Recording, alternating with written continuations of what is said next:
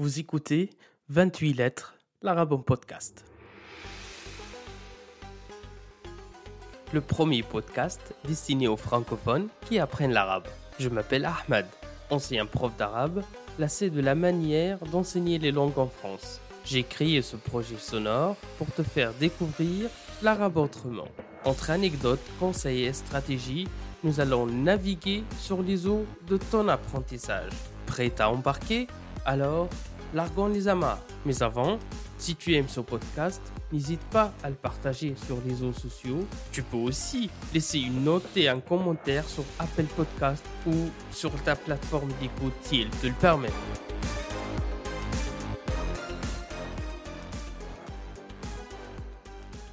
Ahlan wa sahlan dans ce 40e épisode de 28 lettres, l'Arabon Podcast.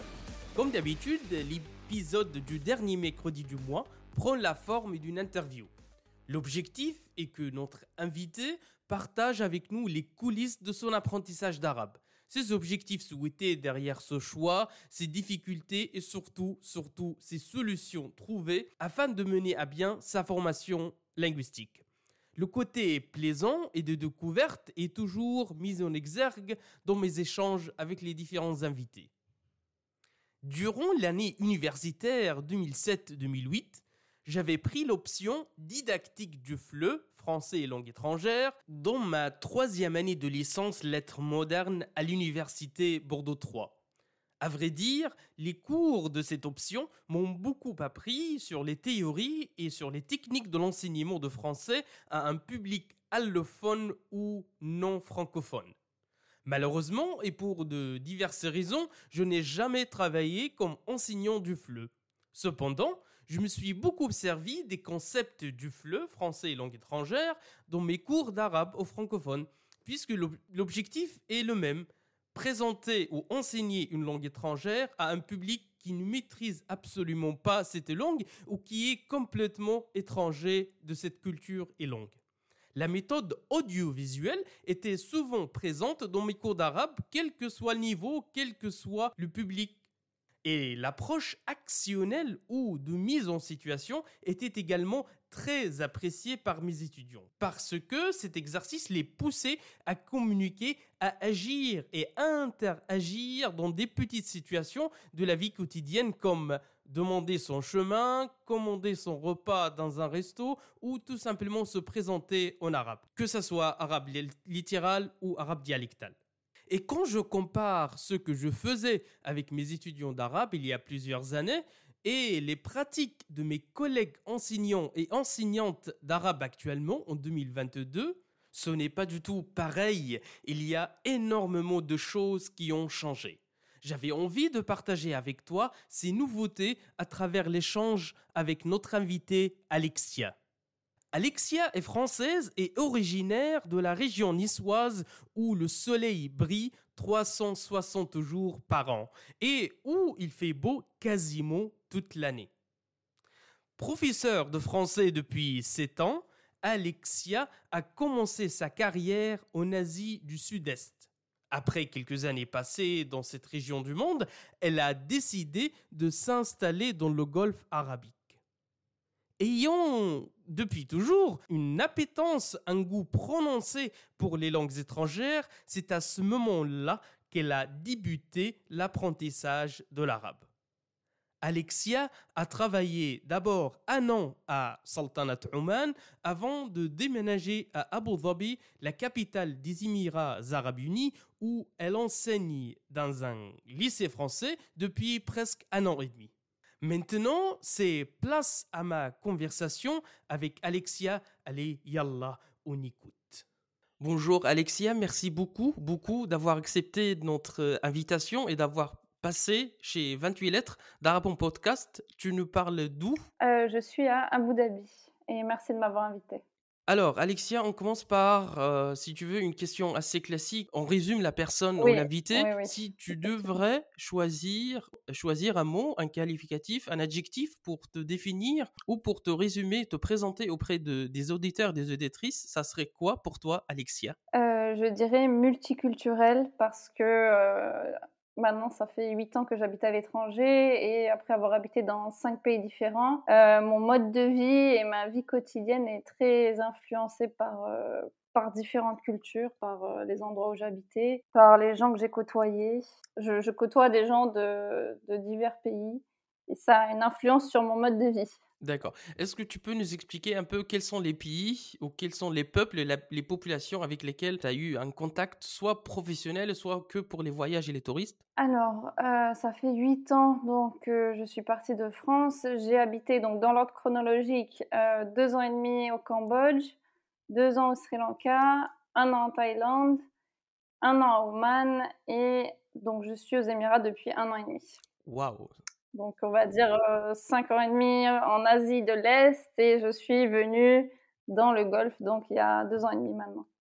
Et ce qui a fait, euh, on va dire, un bagage culturel et socioculturel extrêmement dense et important. Effectivement, et très euh, différent de, on va dire, le mode de vie asiatique comme on l'entend, donc euh, de l'Est et le, le monde arabe, donc dans le Golfe. Pour préparer aussi cette interview, tu m'as dit que tu t'intéressais toujours d'apprendre la langue du ou des pays dans lequel tu avais un séjour où tu étais présente. Pourquoi alors que tu bougeais toujours assez souvent et en plus ce sont pas des langues faciles, j'imagine? Non, c'est vrai. Ben, justement, multiculturel aussi parce que, d'une manière générale, j'aime beaucoup les langues étrangères. Euh, même quand j'étais adolescente, j'aimais beaucoup les cours d'anglais, les cours d'italien. Et après ça, c'est vrai que je me suis intéressée à beaucoup de langues étrangères. Et quand j'étais dans un pays, j'essayais d'apprendre un petit peu. Ça a été, on va dire, quand j'étais en Asie de l'Est, ça a été vraiment une réussite au Sri Lanka. Je dirais, j'ai atteint un niveau à peu près euh, à deux. Je pouvais me débrouiller en conversation. Ça m'a aidé dans certaines situations. Après, c'est sûr que c'est des langues que j'ai oubliées aujourd'hui parce que j'ai plus l'occasion de les pratiquer. Donc quand j'entends des mots, oui, je reconnais, mais je peux pas dire que je, je les compte pas comme les langues que je parle, c'est sûr juste par curiosité, comment tu faisais? Par exemple, tu prenais des cours sur place ou bien tu pratiquais seulement directement Tu dépendais euh, des supports médiatiques, radio, télé Comment tu faisais pour apprendre le sri lankais? Alors, bah, c'est vrai que dans ces pays-là, il y avait pas. Je, sûrement des cours, mais euh, j'ai jamais pris de cours. Je, je regardais des vidéos YouTube, euh, des supports en ligne ou éventuellement des livres. Et je, je, notais des mots et j'essayais de pratiquer avec les gens euh, dehors, dans la rue ou avec des amis. Mais euh, jamais de cours vraiment euh, formels. Et tu as fait exactement la même chose pour t'attaquer à l'arabe. Parce que tu m'as dit aussi que tu as appris l'arabe de manière autodidacte, en autonomie. Comment c'est arrivé cette idée Et comment t'es arrivé déjà dans le monde arabe à travers ton travail? Alors, comme je suis professeur de français langue étrangère à la base, euh, nous, on ne dépend pas de l'éducation nationale, donc on peut se déplacer euh, comme on veut dans le monde. Il suffit juste de répondre à des offres d'emploi. Après ma dernière expérience en Asie de l'Est, qui était en Thaïlande, j'avais vraiment envie de changement. Il fallait que je découvre autre chose. J'en avais un peu marre de, cette partie-là du monde et j'étais intéressée déjà à ce moment-là vers le Moyen-Orient, vers la culture, euh, la culture arabe euh, au sens large. Et donc j'ai postulé dans plusieurs pays de la région, sachant qu'il y a beaucoup plus d'offres sur, euh, sur le Golfe que dans des pays comme la Jordanie ou le Liban où il est assez difficile de trouver un emploi sans y être déjà. Donc sur le Golfe, j'ai postulé à Oman et j'ai été acceptée là-bas effectivement, c'est à partir de ce moment-là, quand j'ai su que j'allais travailler à Oman, que j'ai décidé de m'intéresser à la langue arabe et que j'ai commencé à apprendre seule. Euh, juste un petit peu avant de partir, j'ai commencé à ce moment-là. C'est passé combien de temps, un laps de temps entre euh, le mail d'acceptation et le départ effectif ou la prise de poste? Un mois. Entre le moment où j'étais acceptée et le moment où je suis arrivée à Oman, oui, un mois max. Oui. Comment tu t'es pris pour, pour l'apprendre? Est-ce qu'il y avait une formation en ligne ou euh, des livres? Quelle est le, ou la mani ou les manières pardon t'as parcouru pour t'initier à l'arabe avant d'être sur place? Alors au début j'avais décidé de commencer par ce qui me paraissait être le plus compliqué, c'est-à-dire l'écriture, l'alphabet, apprendre l'alphabet. Donc j'ai trouvé le, cahier d'écriture de Assimil et j'ai commencé comme ça. Donc en France, je, regardais en même temps les vidéos sur YouTube pour avoir la prononciation des lettres. Et vraiment, le cahier d'écriture, c'est faire des lignes, faire des lignes comme à la maternelle, c'est reproduire la lettre dans ces trois positions. Euh, et en même temps, voilà, j'essaie de la répéter un peu, répéter des mots avec ce son-là. Euh, c'est comme ça que j'ai commencé en tout cas l'écriture et la lecture. Et ensuite, tu as découvert quelque chose qu'on appelle le MOOC de l'INALCO. Est-ce que tu peux nous expliquer, à travers tes termes de prof, qu'est-ce que c'est un MOOC de manière générale pour apprendre une langue étrangère et plus spécifiquement le MOOC d'arabe? Euh, alors, le MOOC, c'est un cours en ligne qui est gratuit, qui est ouvert à tous et on peut en trouver sur euh, différentes plateformes. Donc, le MOOC de l'INALCO, il est hébergé sur la plateforme Fun et il y a euh, plusieurs sessions en fait. Dans l'année, il peut y avoir deux sessions. Il faut respecter les dates de session si on veut avoir le certificat à la fin. Sinon, une fois qu'on est inscrit dans le MOOC, après, il me semble qu'il reste ouvert euh, durée indéterminée. On a toujours accès au contenu. Et ça se fait, donc si on suit, si on suit la durée, ça se fait sur trois mois à peu près. Effectivement, donc après, quand j'étais à Oman euh, et que j'ai découvert ce MOOC, euh, je, l'ai suivi. Et je le recommande à, à tout le monde parce que c'est très bien fait. C'est très bien pour commencer en arabe. On recommande au passage le MOOC d'arabe conçu par les enseignants et les professeurs de l'INALCO, Institut national des langues et des civilisations orientales basé à Paris. Ensuite, tu as quitté Oman, bon gré, mal gré, ou euh, une décision de ta propre initiative ou une décision personnelle? Euh, Malheureusement, non. J'ai dû partir de Man à cause du Covid parce que j'avais un contrat d'un an. Et à cause du Covid et de la situation qui a fait que euh, le centre où je travaillais a perdu, perdu de l'argent. On a fait quelques cours en ligne, mais euh, voilà. Donc pour des raisons économiques, ils n'ont pas gardé les professeurs qui étaient là à temps plein. Donc après ça, je voulais rester dans la région du Golfe. Donc j'ai postulé aux Émirats et j'ai eu un contrat dans une école internationale à Ajman, qui est un émirat au nord de Dubaï. C'est comme ça que je suis arrivée ici. Et maintenant, tu t'es installé à Abu Dhabi, la capitale des Émirats, parce que la plupart, la majorité des gens pensent que Dubaï, c'est la capitale, mais la capitale politique administrative, c'est Abu Dhabi.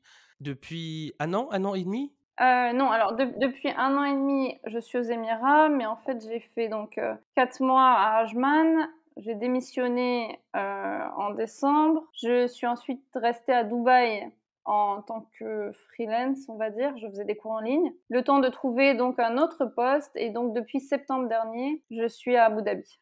Et tu poursuis bien sûr euh, l'apprentissage et les cours d'arabe à travers un autre support, une autre manière, un autre billet euh, assez intéressant aussi. Est-ce que tu pourrais nous en dire plus?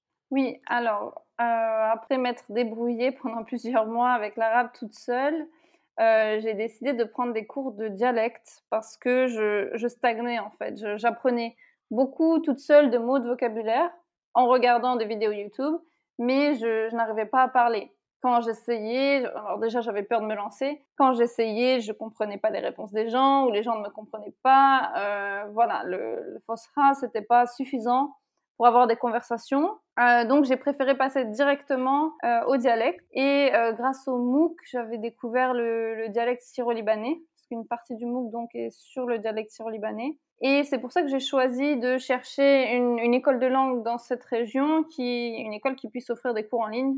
Et j'ai trouvé donc le Police Institute basé à Jérusalem, qui donc fait des cours de dialecte palestinien. ils offrent aussi des cours d'arabe standard je, les recommande aussi, c'est très bien fait. Et je suis donc des cours de dialecte avec eux depuis un an et demi, ce qui fait que je viens de commencer mon quatrième niveau. J'ai commencé au niveau 2 et actuellement je viens de commencer au niveau 5. Bravo Bravo. Et est-ce que tu peux nous expliquer un peu, pour celles et ceux qui ne connaissent pas cette école, comment ça fonctionne? Les enseignants ou les formateurs sont natifs ou bilingues ou francophones ou anglophones? Comment ça se passe un peu niveau organisation? Alors, euh, ils organisent les cours en, semestre, donc il faut, il faut respecter des dates, on ne peut pas commencer n'importe quand. Euh, il y a un premier donc, semestre, c'est de octobre à janvier, et ensuite c'est de février à juin. Et parfois, il y a aussi des sessions intensives en juillet sur un mois. Ce que j'ai fait l'année dernière, j'ai fait un niveau sur un mois. Sinon, par semestre, c'est organisé en deux fois deux heures par semaine, le soir, et donc effectivement sur Zoom. Les, enseignants sont des enseignants natifs euh, palestiniens, et tout le cours se fait uniquement en arabe. Ah, uniquement en arabe Est-ce que c'était un, freinage ou au contraire un élément de motivation pour toi? Parce que on a toujours cette remarque ici en France que quand, quand le cours se passe dans la langue, dans la langue étrangère qu'on apprend, on se sent perdu, complètement lassé, complètement largué. Et on a quand même besoin d'un appui en français pour justement monter ou graver les échelons. Qu'est-ce que tu en penses à, travers ton expérience, puisque tu as essayé les deux? Tu as appris les langues étrangères ici à l'école ou au lycée, et maintenant, à l'âge adulte, tu apprends l'arabe à travers une autre manière, avec une immersion totale dans la langue arabe ou le dialecte syro-libanais. Je dirais qu'au début, c'était difficile. À vrai dire, je, ne, savais pas à quoi m'attendre. J'avais lu sur leur site qu'ils faisaient le cours en arabe, mais je me suis dit, oh, dès le niveau 2, ça va peut-être pas commencer directement en arabe. Ben non, j'ai une grosse surprise à mon premier cours tout est effectivement en arabe. Donc, c'est vrai que le, les débuts, ça peut être un peu compliqué. Après, bien sûr, ils utilisent des supports visuels, ils prennent des notes, donc ça aide à suivre. Mais c'est vrai que les deux premières heures, uniquement en arabe, c'était assez intense. Mais voilà, on s'habitue et je pense que c'est bénéfique au final. C'est quand même euh, très bénéfique. Si, par exemple, il y a un blocage sur un certain mot, si la prof voit que tous les élèves sont un peu perdus sur un mot, oui, elle va demander à un élève de le traduire en anglais, par exemple. Mais, euh, mais sinon, non, tout est expliqué en arabe. Donc, dans cette école euh, basée à Jérusalem, les cours sont uniquement, exclusivement en ligne. Mais est-ce qu'il y a des inconvénients, des hicks, des aléas des cours en distanciel que tu as remarqué, puisque c'est la base de ton apprentissage depuis quelques années en arabe ou dans les autres langues? Euh, Alors, je n'ai jamais été dans un cours d'arabe en présentiel, vu que je n'ai pris que des cours en ligne, donc je ne peux pas vraiment comparer avec un cours en présentiel en classe. Peut-être que le, temps de pratique, les échanges entre les élèves se feraient différemment si on était en classe. Tandis que là, pour que tout le monde puisse parler, peut-être c'est moins spontané. Pour que tout le monde puisse prendre la parole en ligne, voilà, il faut une certaine organisation euh, pour que tout le monde s'écoute. Et est-ce que vous faites, des euh, vous faites des exercices en groupe ou en binôme avec d'autres camarades ou d'autres apprenants apprenantes? Oui, en général, euh, à chaque cours, il y a une, une partie du cours où on est donc divisé en salle sur Zoom, soit par deux, soit en groupe de trois ou quatre, ça dépend. Et on, travaille ensemble sur un exercice. Et là, on arrive vraiment au point le plus intéressant de, de l'interview, c'est ta double casquette, ton double statut, parce que tu viens de dire, d'un côté, tu enseignes le français aux non francophones, le FLE, et de l'autre côté, tu apprends l'arabe en partant de zéro et sans avoir vraiment des origines, ni d'attache particulière avec cette culture, ce monde arabe dans le sens large du terme. Donc le fait de maîtriser et d'avoir étudié, avoir un master en FLE, la didactique, la pédagogie, de présenter une langue à un public allophone, est-ce que c'était un, un élément positif pour toi et déterminant dans le progrès de ton niveau qu'on l'on sent, on va parler arabe peut-être à la fin de l'interview, ou bien ça n'a pas vraiment eu beaucoup d'impact à cause de différences profondes, linguistiques, j'ai envie de dire grammaticales, morphosyntaxiques, fondamentales entre le français et l'arabe. Alors oui, il y, a deux aspects. Ce qui m'aide dans l'apprentissage de l'arabe, c'est surtout euh, d'avoir des mécanismes que j'ai depuis que j'apprends des langues étrangères le fait d'étudier plusieurs langues étrangères fait que, au bout d'un moment, je pense que ça aide à avoir certains automatismes. Dans mon travail, je dirais que c'est le fait de connaître la langue arabe qui m'aide. Par exemple, dans certaines situations, notamment avec les élèves, il y a des erreurs que un prof qui parle arabe peut reconnaître et peut connaître l'origine de ces erreurs en sachant que voilà, ça vient d'une autre langue. Pardon Alexia, tu parlais des calques. Oui, par exemple, des calques de mauvaise traduction, euh, des erreurs qu'on va entendre. Et là, on se dit, ah oui, ok, il dit ça parce que, voilà, dans sa langue, en arabe, on dit comme ça. Ou euh, même actuellement, j'ai encore des élèves qui sont euh, arabophones et qui parlent donc en arabe à la maison, en classe, d'un point de vue plus pragmatique. Ça m'aide à repérer les élèves qui se disputent entre eux en arabe en pensant que je ne comprends pas par exemple. Voilà. Et euh, il m'arrive encore de traduire certains mots euh, si vraiment certains bloquent. Euh, voilà. Mais ton cours se passe en français, uniquement en français. Tu parlais pas arabe avec les élèves pour leur expliquer un point grammatical ou quoi que ce soit? Non, non, non. Alors, en plus, là, actuellement, je suis plus en FLE, mais je suis en français langue maternelle. Donc, effectivement, le cours est uniquement en français. Après, quand j'étais enseignante de FLE, j'avoue que moi-même, au début, avec les débutants, je ne parlais pas que en français Je parlais aussi en anglais des fois, j'expliquais des choses en anglais, notamment sur la grammaire. Il m'arrivait aussi de donner des traductions en arabe quand je travaillais à Oman notamment à partir de ton côté apprenante d'arabe. Quelles sont, si tu veux, les formulations euh, morphosyntaxiques que tu avais du mal à reproduire en arabe parce que la formulation française ou la logique française est autre? Dieu sait qu'on en a plein Alors oui, d'abord à partir de la grammaire, je vais donner deux exemples. Pronoms, les pronoms COD qu'on répète, euh, qu'on ajoute le suffixe après le verbe alors que c'est pas le cas en français. Exemple, euh, la ville que j'ai visitée, El Madine, il dit Zurtha. Voilà, donc on ajoute le ha qui reprend El Madine, qui a été cité avant, et euh, ce qui n'est pas le cas en français. Il y a aussi toutes les constructions avec je veux, je peux, plus infinitif. Parce qu'il faut comprendre qu'en arabe, il n'y a pas de forme infinitive proprement dite, et que donc après je veux, il faut conjuguer le deuxième verbe également euh, et pas, il n'y a pas une forme unique que je peux mettre après ça. Exemple, je veux visiter, ça va être euh, Bedi Azur. Et pour tu veux visiter, ça va être Bedak Itzur. Donc on change également le deuxième verbe. Là, je parle en dialecte.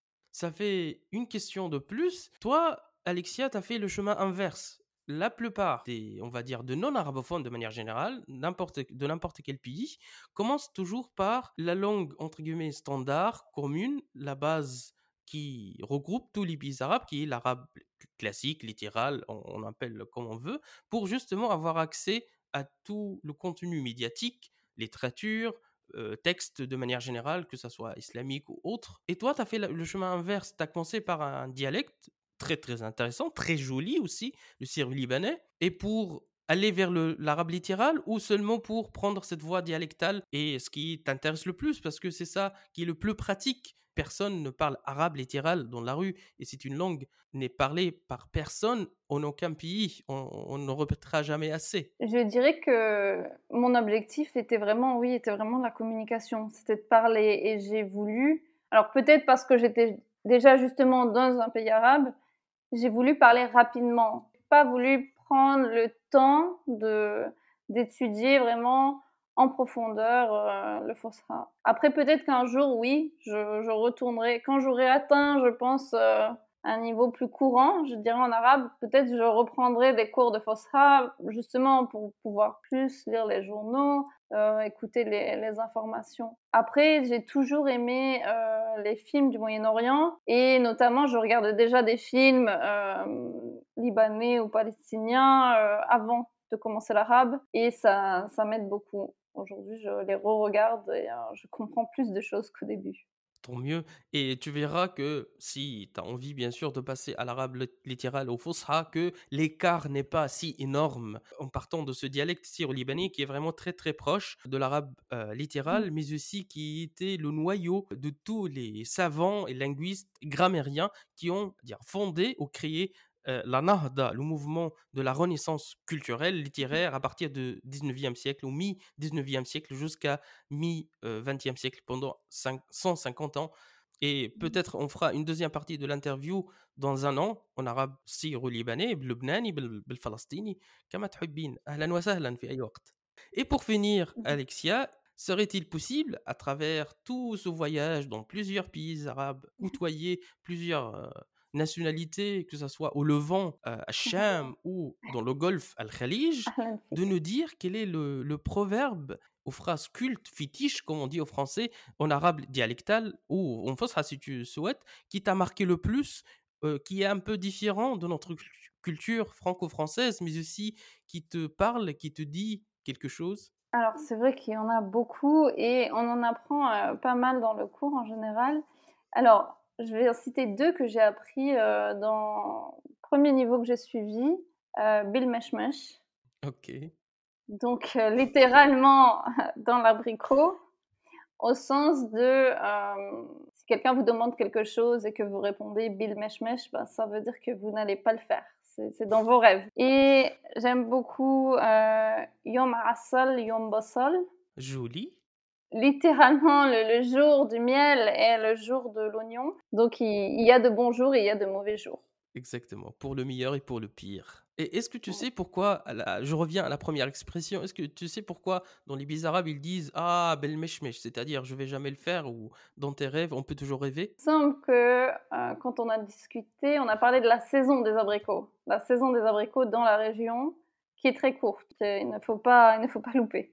Exactement, exactement. Qui une contrairement aux autres plantes ou implantations qui dépassent pas 30-45 jours grand maximum mmh euh, au début du printemps, donc il faut la saisir. Euh, au-delà des expressions, donc euh, des, proverbes que, que, tout le monde peut utiliser, il y a aussi une grande partie des expressions qui sont en lien avec la religion et donc qui contiennent le mot Allah que les gens utilisent tous les jours en fait et qui sont importantes, je pense, à maîtriser qui, font la différence et qui montrent que vous avez compris plus que des mots, plus que la langue. Euh, la partie culturelle est très importante et il faut les apprendre et surtout il faut apprendre que chacune de ces expressions a une réponse euh, unique. C'est-à-dire que quand on, quand on vous dit quand on vous dit ou salam tak, on peut pas juste répondre shukran. Non, c'est pas ça. Il y a une réponse, voilà. Allah yafik ou salam tak Allah salmak. Et ça montre quand même, je pense, qu'on a compris plus que, plus que la phrase et surtout qu'on fait un effort d'essayer d'utiliser ces expressions à bon escient. Merci beaucoup, beaucoup, Alexia. Allah yatik pour cette, ce bel échange et cette belle interview qu'on a eue depuis euh, Abu Dhabi, entre Abu Dhabi et la France. Est-ce que tu veux dire quelque chose à la fin? Je, je dirais, j'encourage tous ceux qui ont commencé à apprendre l'arabe à ne pas abandonner, à ne pas se démotiver. Ça prend du temps c'est clair que c'est un investissement de temps. Euh, il ne faut pas mettre la charrue avant les bœufs, euh, il faut prendre son temps et surtout il faut se forcer à pratiquer. C'est très important. Ne serait-ce que euh, écouter 5 minutes par jour ou surtout pratiquer, parler. Que ce soit par message avec des arabophones ou si vous avez l'opportunité d'être entouré d'arabophones, il faut vraiment oser, oser prendre la parole, c'est important. En deux mots, pratiquer, pratiquer et pratiquer plus écouter 28 lettres l'arabe podcast. À bientôt et la liqa, euh, Alexia. Inch'Allah, Shukran.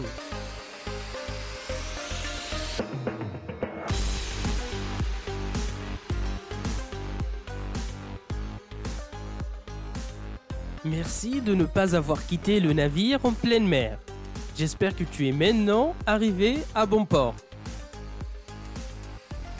Si cet épisode t'a plu, n'hésite pas à venir en discuter sur mon compte Instagram 28.lettres au pluriel ou sur la page Facebook du podcast.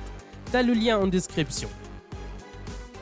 Si tu veux me soutenir gratuitement, une note et un commentaire sur Apple Podcast, ça ne te prend une minute et ça m'aide énormément. A très vite sur Instagram, sinon on se donne rendez-vous mercredi dans 15 jours.